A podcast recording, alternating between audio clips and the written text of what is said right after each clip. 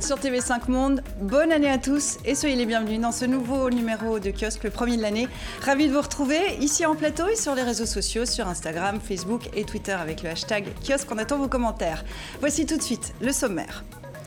La République démocratique du Congo tiraillée entre joie et contestation. La victoire à la présidentielle de l'opposant Félix Tshisekedi ne fait pas l'unanimité. Son rival Martin Fayoulou crie au putsch électoral. Une question revient avec insistance, véritable alternance ou retrait négocié de Joseph Kabila. Qui est derrière l'étrange tentative de putsch lundi au Gabon? L'absence du président Ali Bongo a-t-elle ravivé la lutte des clans au sein du pouvoir? Pendant sa convalescence à durée indéterminée, qui est aux commandes au Gabon?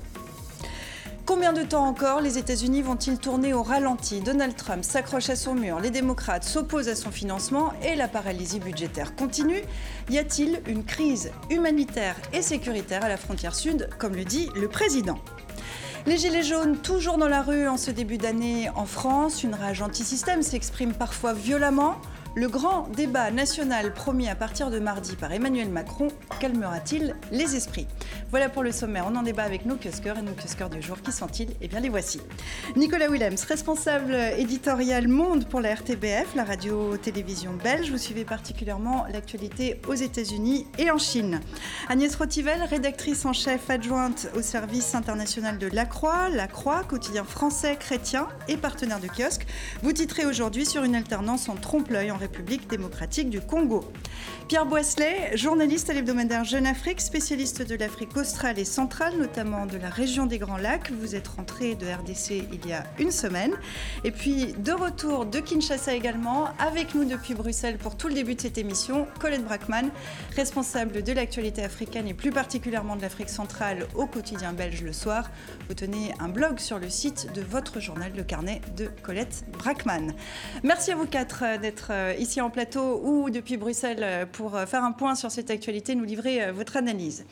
Il était 3h03 dans la nuit de mercredi à jeudi à Kinshasa. La commission électorale mettait un terme au suspense. Félix Tshisekedi était déclaré vainqueur de la présidentielle, mettant ainsi fin à 18 ans de pouvoir de Joseph Kabila.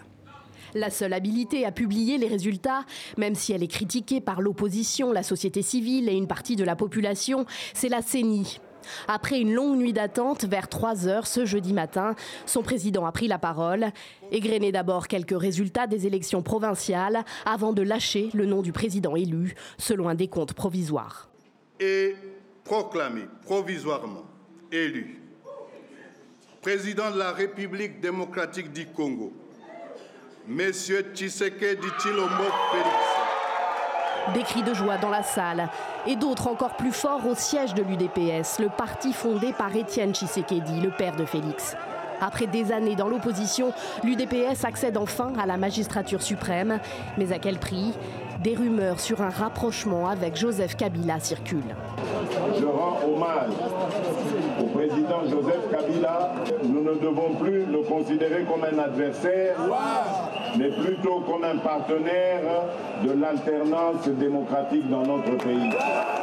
Un résultat immédiatement contesté par Martin Fayoulou, le candidat arrivé deuxième avec 34,8% des suffrages. Lui dénonce un putsch électoral. Je ne reconnais pas ces résultats parce que nous avons le résultat. J'ai fait plus que ça, près de deux fois plus que ça. M. Tshisekedi, là, n'est qu'un faire-valoir, parce que M. Kabila veut rester au pouvoir et demeurera au pouvoir si la vérité des urnes n'est pas connue. Les résultats communiqués par la CENI peuvent encore faire l'objet de recours devant la Cour constitutionnelle qui, elle, proclamera les résultats définitifs.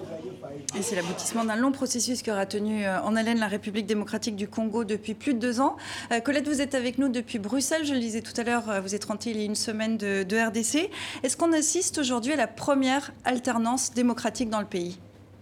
Mais c'est peut-être beaucoup dire parce que la victoire, c'est une victoire qui, est, qui est plus une victoire négociée qu'une victoire strictement arithmétique. Mais en fait, la population voulait d'abord deux choses. Le départ du pouvoir du président Kabila, c'est acquis, même s'il reste encore présent dans les coulisses. Et elle ne voulait pas non plus de son dauphin qui aurait représenté une prolongation du système. Donc sur ces deux points, ils ont eu gain de cause. Sur la, une alternance totale, là, c'est pas encore tout à fait le cas puisque c'est une une, transition, disons, négociée. Alors, est-ce que euh, ces résultats euh, qu'on va, qu'on va rappeler ici, hein, c'est des résultats euh, provisoires Pierre, bien sûr, Félix Tshisekedi arrivera en tête avec 38% des voix devant son rival de l'opposition, Martin Fayoulou, 34%, et le candidat du pouvoir, Emmanuel Ramazani Chadari, 23%. comment réagissent les Congolais à, ces résultats et que dire de ces résultats?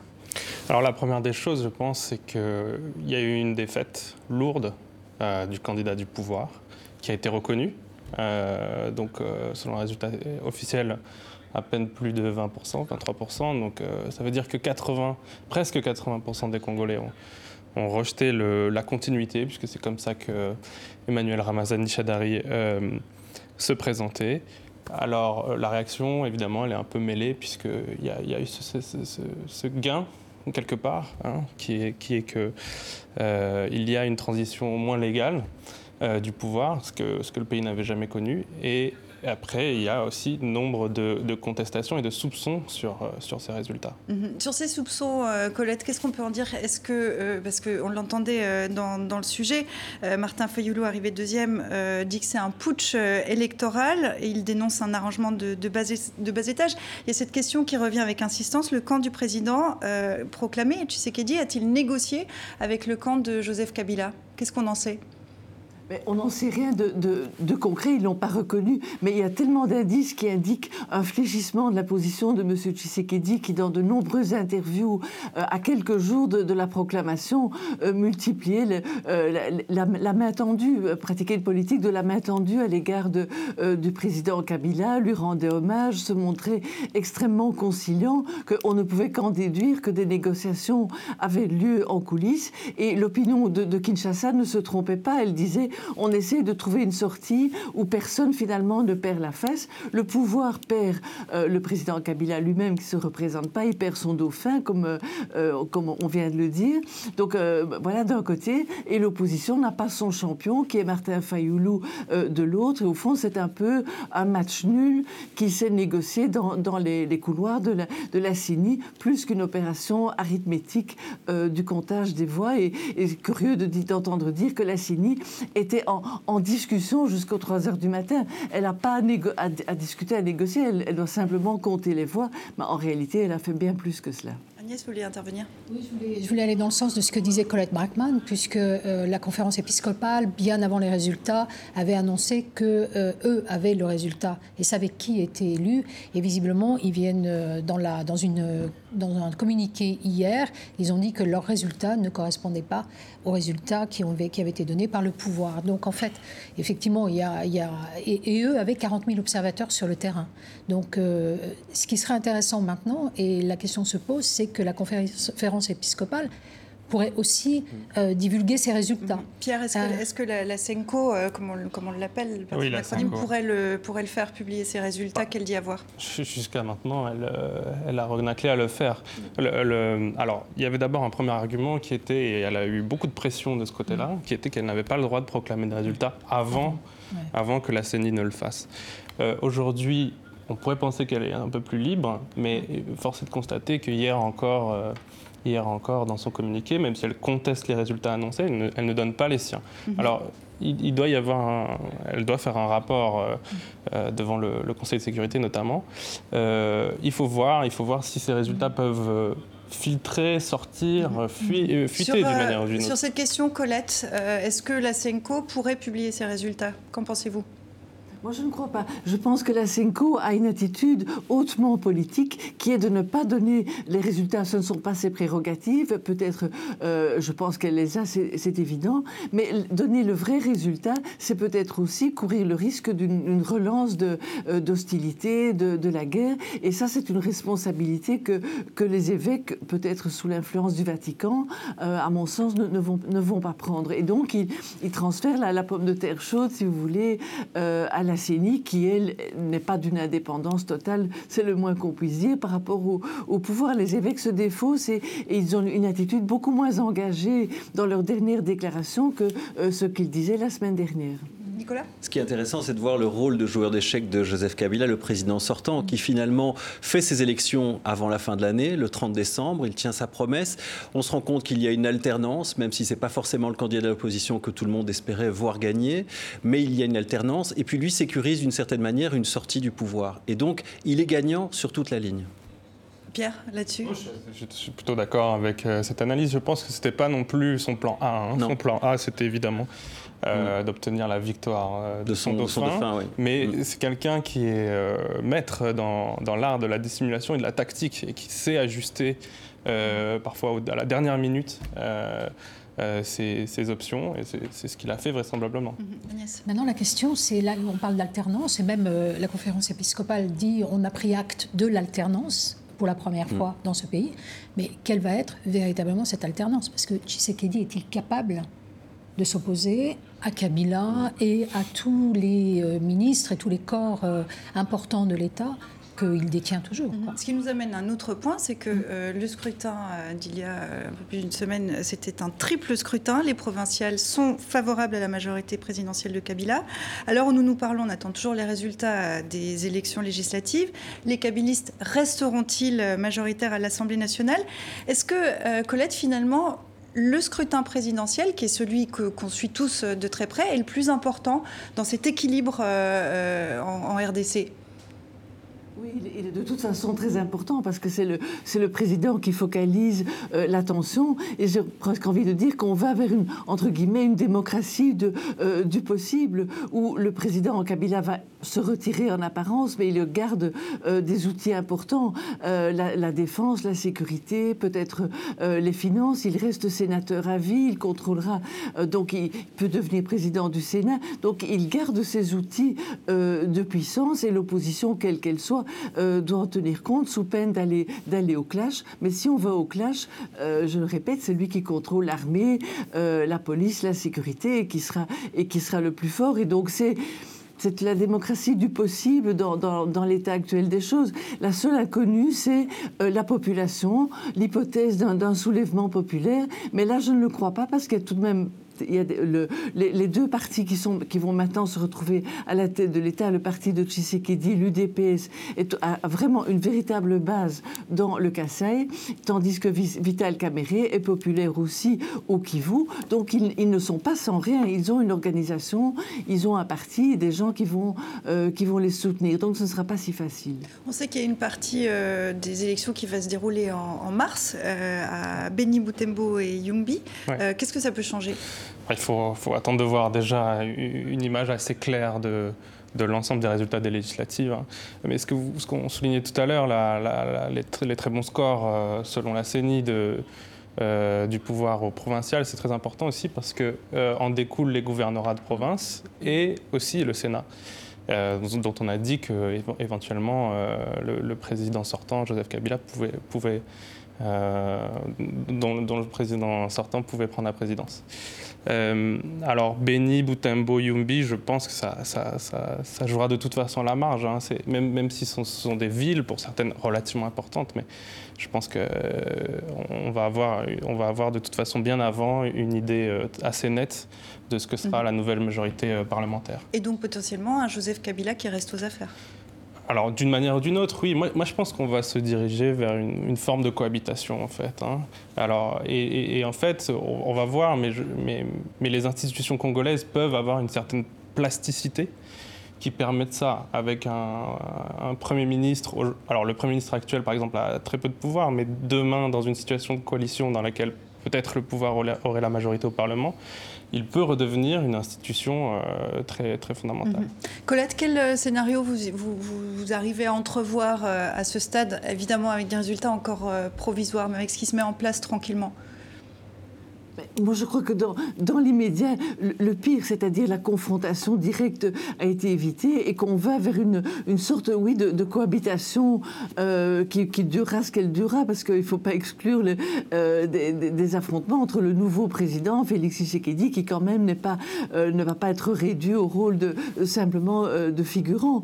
Et donc, voilà, plus le risque de contestation populaire. Moi, je crois qu'on va vers une, une cohabitation et qui, aux yeux de la population, vous savez, les, Congolais ont beaucoup souffert de toutes les guerres, de toutes les, de toutes les violences durant, durant tant d'années. Et pour eux, si on n'a pas la guerre, c'est déjà ça, euh, on avance et, c'est déjà un acquis. Et c'est un peu ça que tout le monde souhaite. Le, verre n'est pas, pas plein, le verre n'est pas vide, il est, il est moitié-moitié. Mais c'est un peu vers, ça qu'on va, en tout cas dans, dans un premier temps. Un mot sur euh, Félix euh, Tshisekedi. Euh, c'est le fils de l'opposant historique Étienne Tshisekedi, qui est, un opposant à Mobutu déjà, à Kabila père, à Kabila fils également. Un patrimoine qui a marqué l'histoire du pays. Qu'est-ce qu'il a promis aux Congolais pendant sa campagne? Quel président sera-t-il? Alors, il a promis beaucoup de choses, comme tout le monde, pendant une campagne.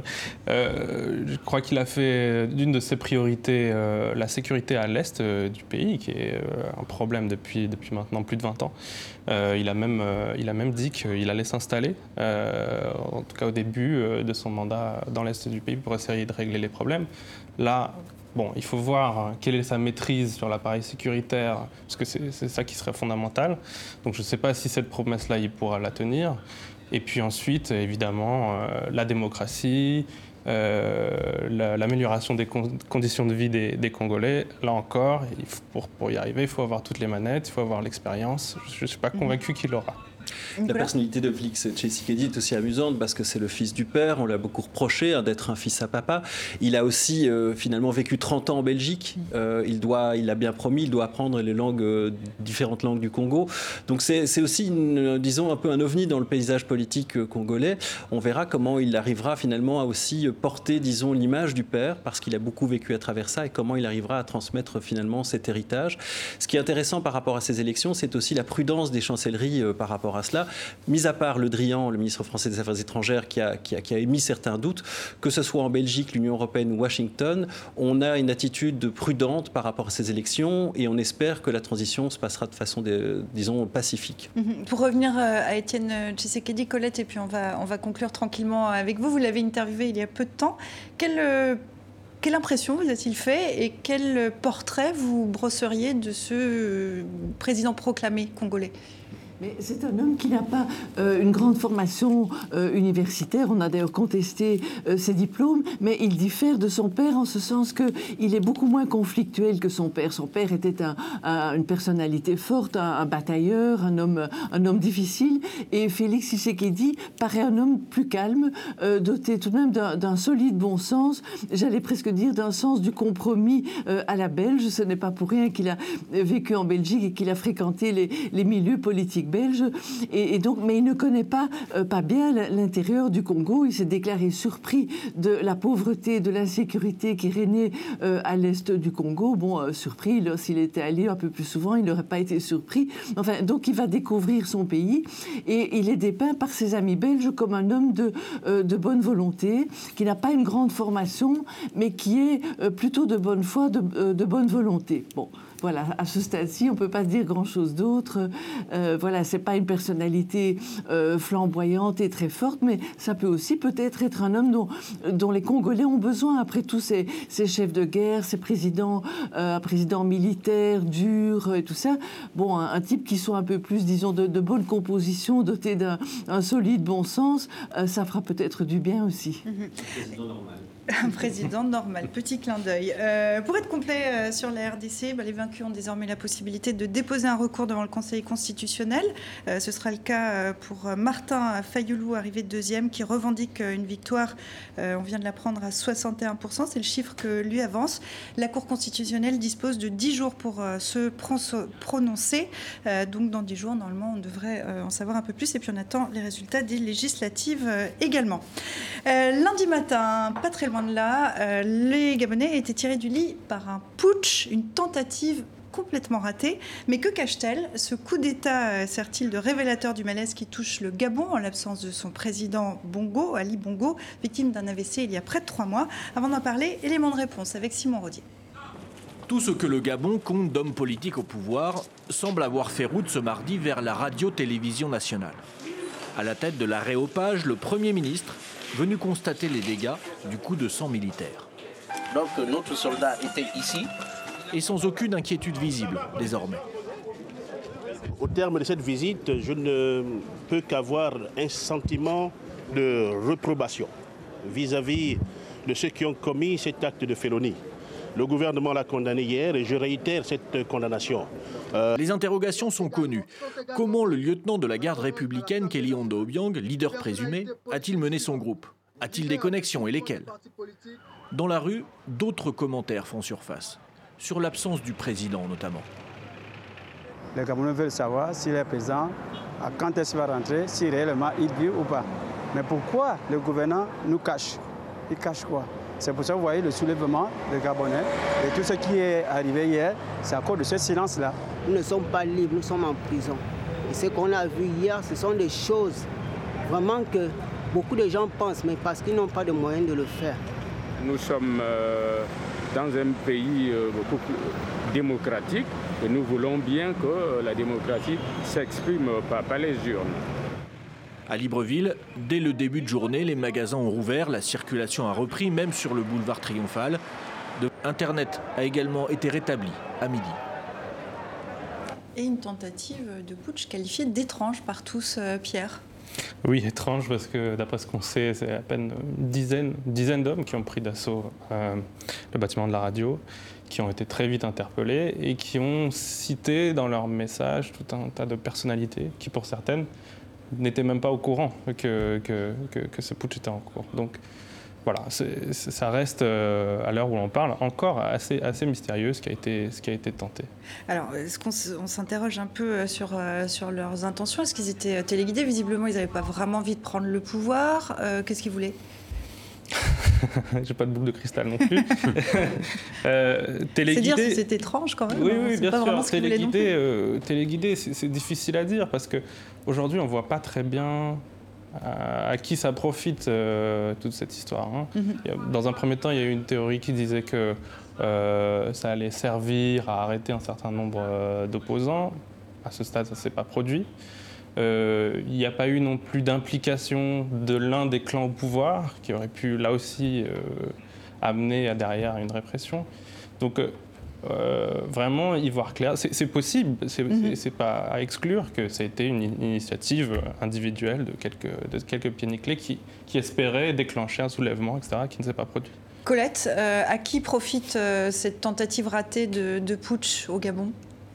Mais ça, c'est difficile à, dire en ce moment, mais je crois qu'en tout cas, elle traduit euh, un malaise devant l'incertitude, l'état de santé euh, du président. Donc, on se dirige tout de même vers un, vide de pouvoir et donc quelques, euh, peut-être des pieds nickelés, ont voulu faire lancer un ballon d'essai, voir jusqu'où jusqu'où il pouvait aller. Mais le, malaise est certain et peut-être aussi l'impression de, fin de régime. Mais je voudrais quand même rappeler une chose, c'est que le président du Gabon était un grand ami du de, de Joseph Kabila en RDC. Et donc là, peut-être que les capitales se surveillent et, voient un peu les, les mouvements telluriques qui les agitent d'un côté et de l'autre.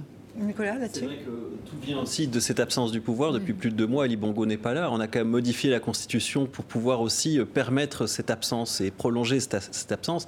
Et donc la donne, elle est là. On est dans un vide du pouvoir, dans, un, dans une opposition aussi qui a, qui a du mal à s'organiser, à se structurer.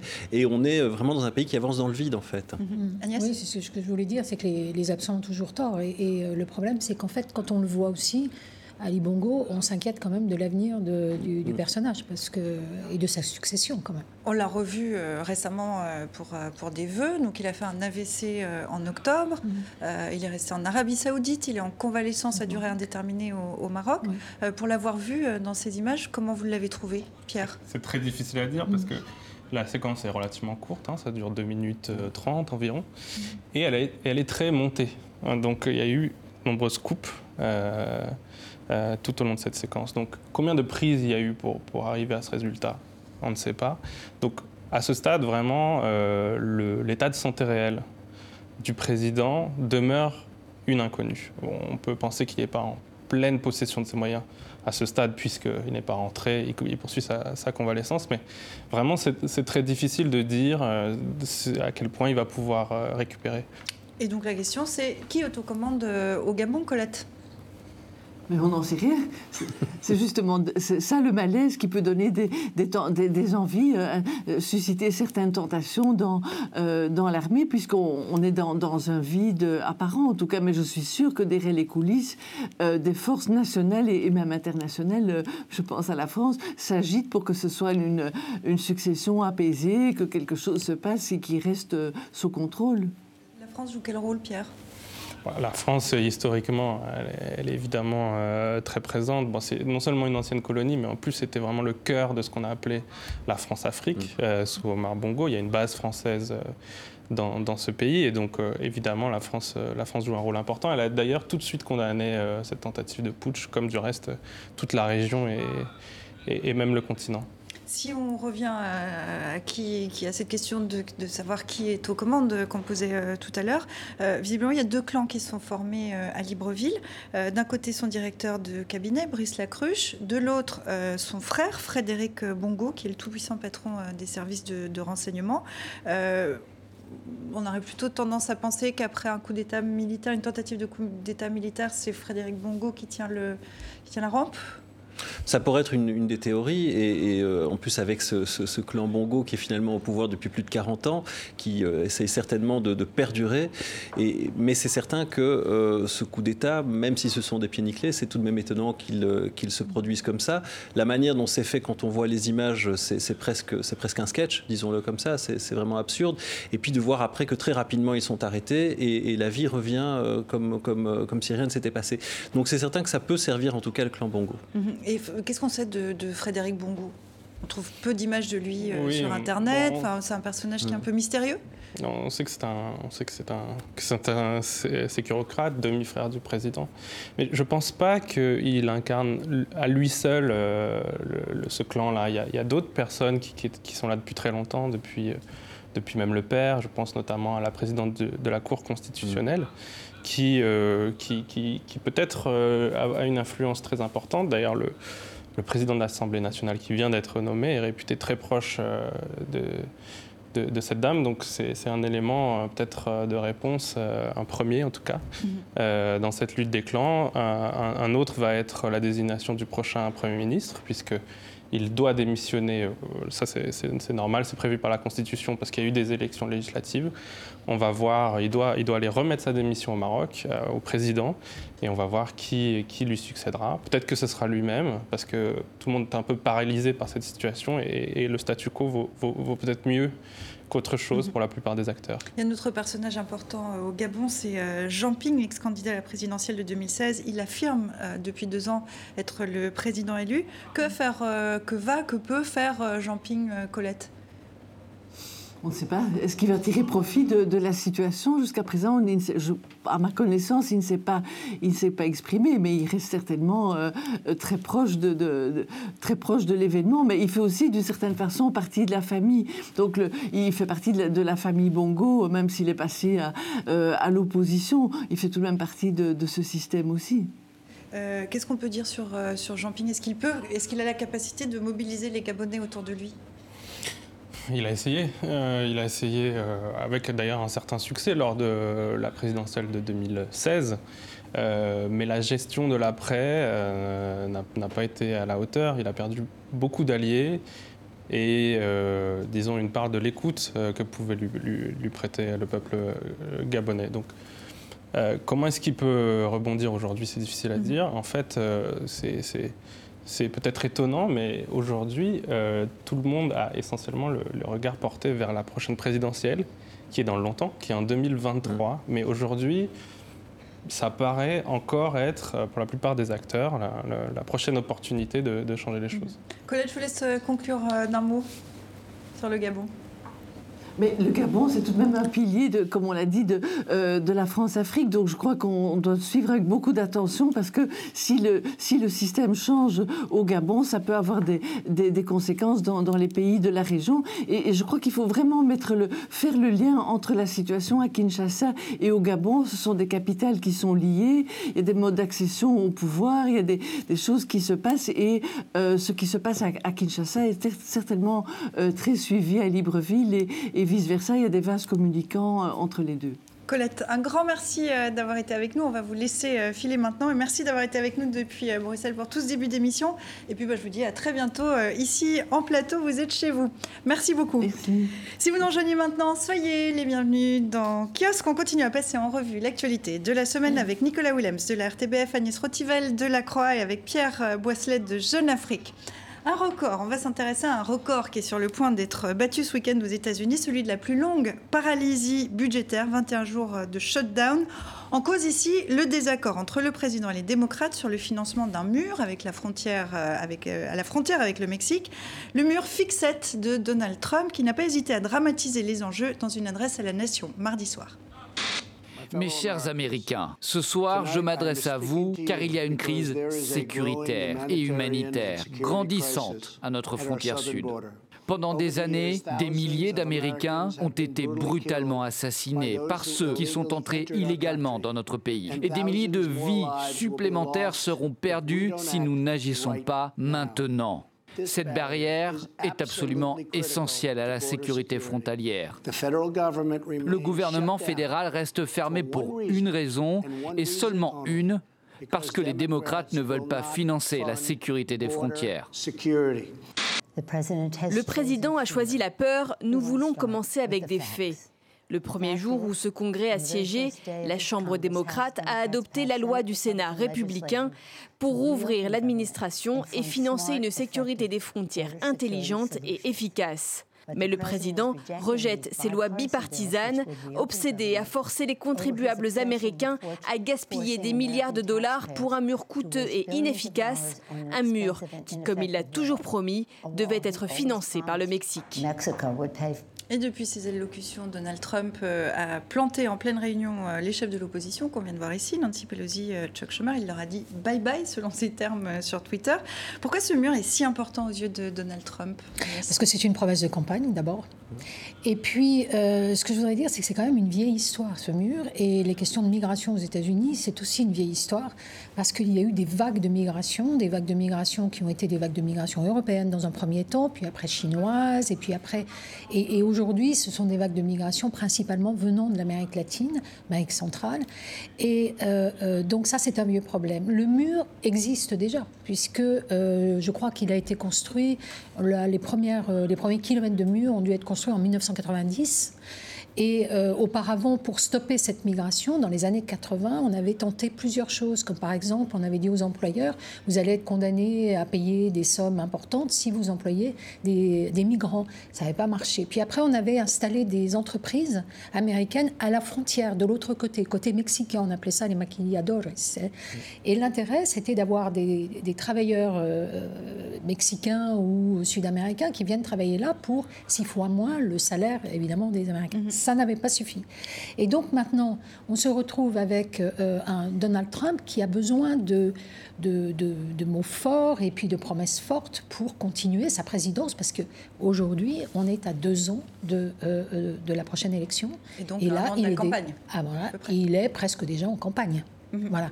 Et donc, il faut qu'il ait des éléments forts. Le mur est un élément fort. Et ce qui est intéressant dans euh, ce qu'on vient de voir, les, images que l'on vient de voir, on a l'impression d'une partie de ping-pong.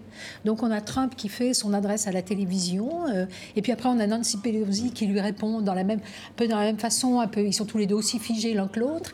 Euh, mais cette fois-ci, on a un Trump qui est en face de lui, une femme. qui représente vraiment l'opposition. Jusqu'à maintenant, Trump avait un boulevard parce qu'il n'avait pas d'opposition. Mais maintenant, il a la Chambre des représentants.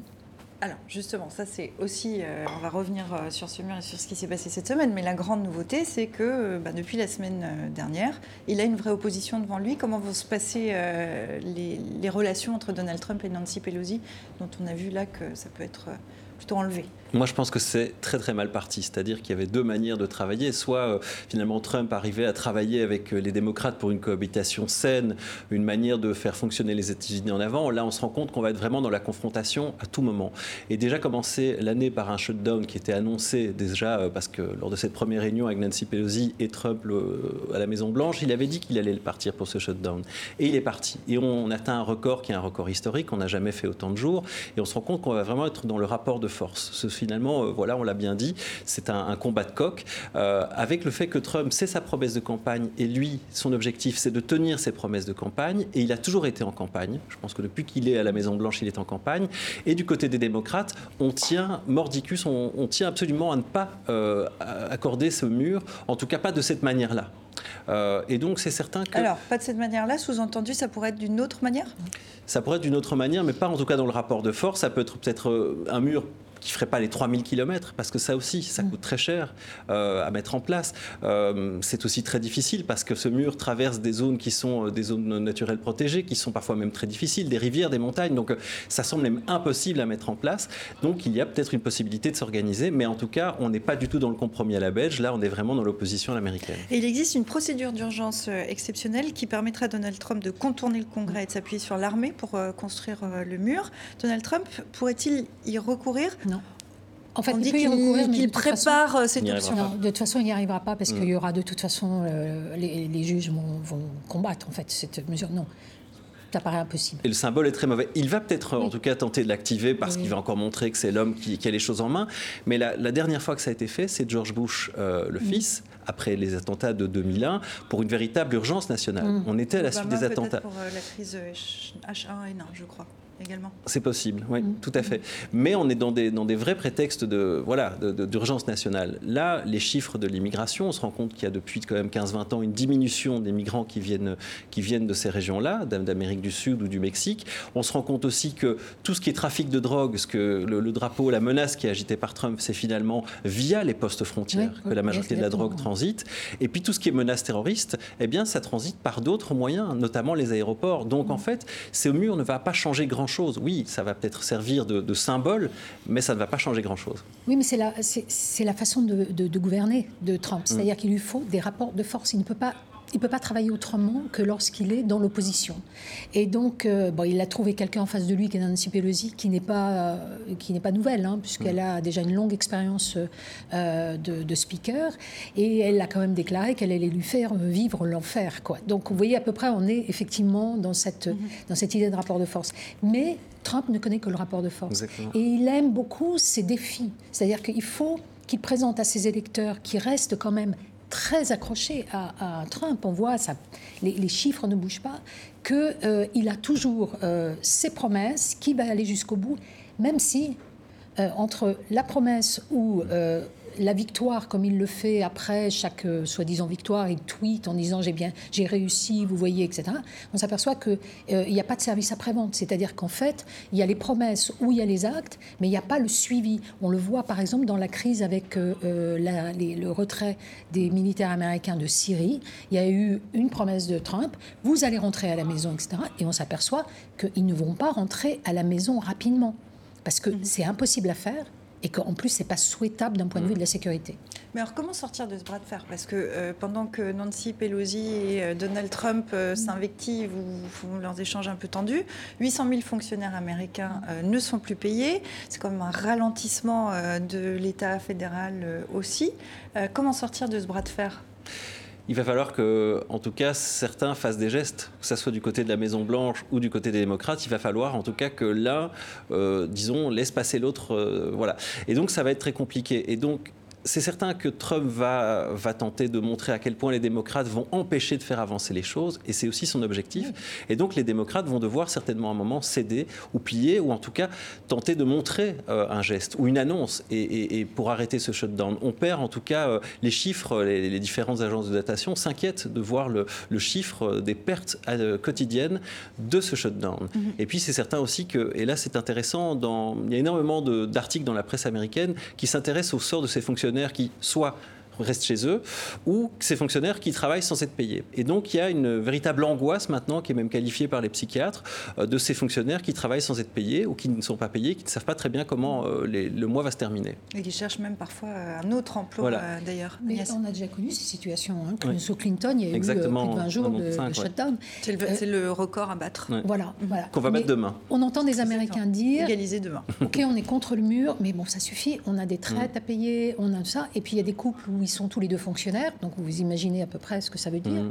Mais moi, je ne suis pas tout à fait d'accord. Il y a des solutions, et notamment que les républicains modérés s'entendent avec les démocrates pour dire il faut en sortir. Et ça, c'est faisable, c'est possible. Mais je pense que Trump a tout intérêt à continuer la crise parce qu'il sait qu'à terme, ça, ça va lui porter, euh, il va avoir, euh, disons, plus de, soutien de la part des Américains parce qu'ils martèlent en permanence que mhm. c'est la faute. Vous avez raison sur, sur, les, sur les républicains modérés, notamment euh, au Sénat. Il y, a, il y, a, en tout cas des plans qui ont été mis en avant. La grande crainte de ces républicains au Sénat, c'est de se dire Ah, mais on peut avoir un veto présidentiel à la fin. Et donc, mhm. c'est ça qui peut être aussi compliqué. Donc, il y a déjà des gestes qui ont été faits du, de la part des deux camps, mais on a toujours peur de la réaction de Donald Trump qui, mhm. peut-être mal réveillé, ou il a vu Fox News, ou a, a, fait un tweet qui ne lui plaît pas tout d'un coup peut se dire ah non mais je, n'en veux pas. Mais en, tout cas, il, va falloir en tout cas progresser. Et ce commence à avoir euh, des conséquences. Euh, Bank of America, Merrill Lynch par exemple a chiffré l'impact sur la croissance à 0,1%, euh, un point pardon du produit intérieur brut. la machine économique commence à se gripper là mmh. déjà? On parle d'1,2 milliard de dollars déjà d'impact sur l'économie américaine. Donc c'est certain. Et l'indice à Wall Street baisse. Mmh. Et ça c'est pas bon. Mmh. C'est jamais bon pour l'économie et c'est surtout pas bon pour Donald Trump qui a les yeux rivés sur euh. Wall Street. Vous qui, vous qui suivez plutôt l'actualité africaine, quand vous écoutez ça, ça vous inspire quelle réflexion? C'est effectivement pas mon domaine de compétences prioritaire, mais je, suis très d'accord. Enfin, ce que j'ai l'air de comprendre de Donald Trump, là, il, est un peu en train de revivre cette campagne où il l'avait mhm. emporté euh, contre toute attente. C'est-à-dire qu'il il a maintenant un adversaire sur lequel il peut taper avec une mauvaise foi parfaite si nécessaire, euh, mais qui plaît au cœur de son, de son électorat. c'est celui que j'ai l'impression, il vise, je parle sous votre contrôle, mais euh, avec cette, cette, confrontation-là. Je crois qu'il y a 50% des Américains, actuellement le dernier sondage que j'ai mm. vu, 50% des, des, Américains attribuent euh, la situation à Trump. C'est-à-dire qu'ils condamnent pour l'instant Trump. Mais ça peut bouger, c'est 50% seulement. Ça veut dire que 50 autres pourcents, qu'est-ce qu'ils pensent? Alors, on va terminer là-dessus aussi, parce que Donald Trump appuie, euh, son, raisonnement euh, sur ce qu'il dépeint comme étant une situation de crise humanitaire et sécuritaire grandissante à la frontière avec le Mexique. Est-ce que c'est le cas? Oui et non, c'est-à-dire que euh, a une crise, euh, une crise migratoire, mais qui n'est pas, qui n'est pas véritablement une crise migratoire. Les, chiffres diminuent. Maintenant, cette crise, elle est aussi un peu créée par la situation, et le shutdown aussi accélère cette crise, parce que euh, y a un certain nombre de fonctionnaires qui ne travaillent plus pour l'instant en poste frontière, donc ça ralentit. Il y a toujours moins de rentrées aux États-Unis, mais mais ça met beaucoup plus de temps. c'est une crise qui est toujours montée en épingle. On l'a bien vu lors de la campagne des midterms. On parlait de cette caravane de migrants qui venaient d'Amérique centrale, qui traversaient le Mexique. Ils étaient à 2000 km de la frontière, mais Trump parlait d'une crise. La crise, elle, est, montée de toutes pièces, elle est, mise en avant aussi par certains euh, blogueurs ou certains internautes qui sont proches de Trump, qui, euh, on parle toujours de fake news, mais en tout cas qui, euh, amènent de fausses nouvelles par rapport à ça. Donc non, c'est certainement fantasmé, exagéré. Moi, je, pense qu'il y a une réelle. Je pense que d'abord il y a une réelle crise humanitaire euh, côté mexicain, parce que il y a tous les, Sud-Américains, notamment ceux qui sont venus du Honduras, dans la caravane des migrants. Ce sont des gens quand même qui viennent d'un pays extrêmement pauvre, qui ont fait euh, plus de 2000 km à pied dans des situations difficiles, qui se retrouvent bloqués à la frontière au Mexique. Donc euh, côté mexicain, hmm. je pense que pour le président du Mexique, c'est pas une bonne chose. Et en plus, c'est une zone où sévissent quand même le trafic de drogue, etc. il y a beaucoup de violence pour revenir quand même au fait que la crise des migrants a toujours été, il faut se rappeler qu'Obama quand même a renvoyé 2,5 millions de migrants chez eux. Donc euh, la question migratoire, c'est vraiment quelque chose qui a toujours fait partie de l'histoire américaine. Et, euh, et là, euh, il mélange un peu tout Trump, parce qu'il il dit il y a des terroristes, etc. Mm-hmm. Et il donne un chiffre aussi qui est assez important, qui dit il y a 30 millions d'illégaux en aux États-Unis. Alors qu'il y a entre les illégaux et les légaux, les, les, migrants, les immigrants légaux et illégaux, il doit y avoir 52 millions mhm. de personnes. Et donc euh, une histoire qui va continuer avec ce record qui devrait être euh, égalisé samedi et battu euh, dimanche concernant la durée du shutdown. On en vient maintenant à l'acte 8 des Gilets jaunes samedi dernier en France. Des heures ont éclaté dans plusieurs quartiers, notamment sur les quais de Seine. Dans l'après-midi, la porte d'un secrétariat d'État a été enfoncée avec un engin de chantier. Les images ont fait le tour du monde, comme toujours. Pourtant, la journée avait commencé dans le calme.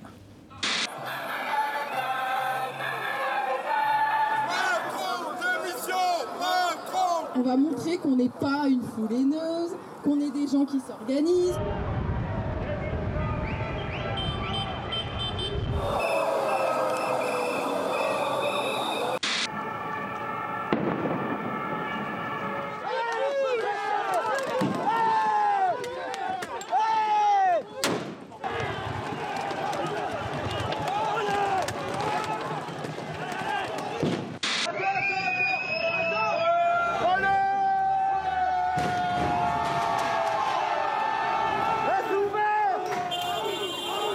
Question, c'est les et les Gilets jaunes qui sont euh, dans la rue encore en, 2019. On avait peut-être imaginé qu'avec les fêtes, euh, le mouvement euh, redescendrait un petit peu.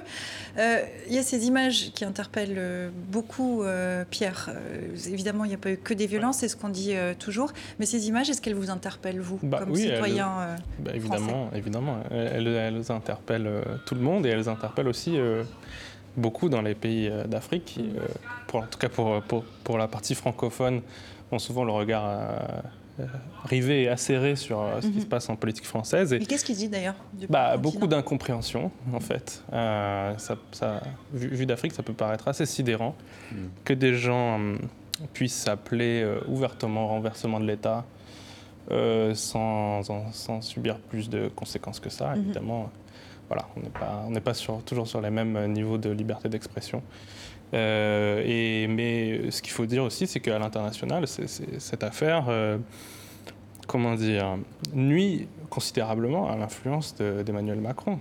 Et bon, l'Afrique étant probablement le continent sur lequel il en avait le plus, ben, voilà, ça, son autorité est remise en question mhm. au-delà même de, l'Hexagone. Mais dites, on ne comprend pas très bien d'Afrique, mais parfois on a du mal à comprendre même euh, de France, Agnès?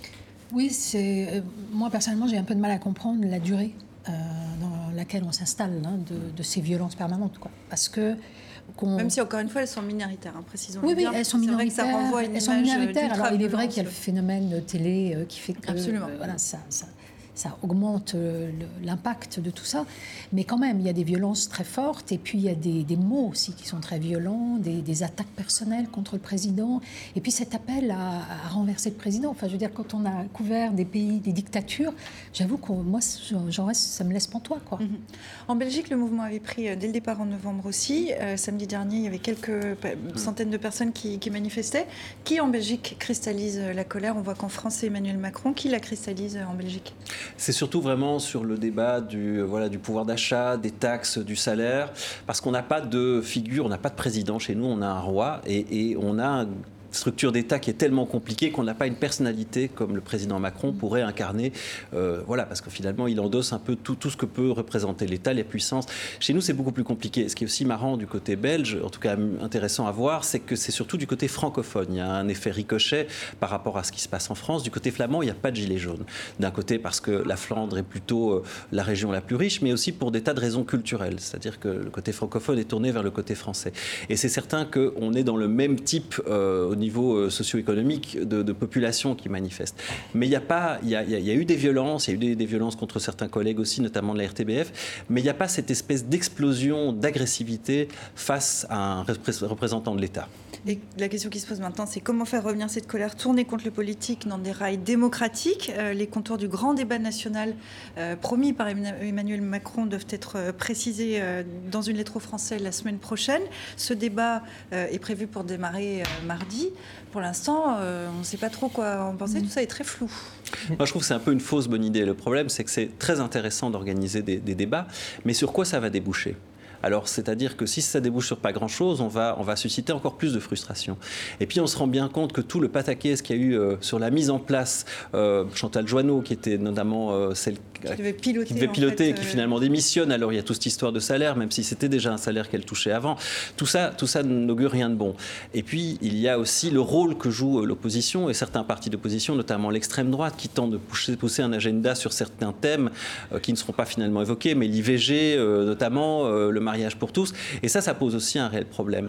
Il faudra voir naturellement comment seront cadrés aussi ces, débats et que ce ne soit pas une montagne qui accouche d'une souris. Mmh. Moi, honnêtement, je pense que c'est la seule solution. Mmh. Parce qu'on ne peut pas continuer comme ça à, regarder. De le débat national est le débat, le débat. Et d'ailleurs, on l'a vu, euh, on voit bien que le président de la République, là, recommence à gagner des points parce mmh. qu'il a, si vous voulez, la contestation, ça, ok, c'est une alerte.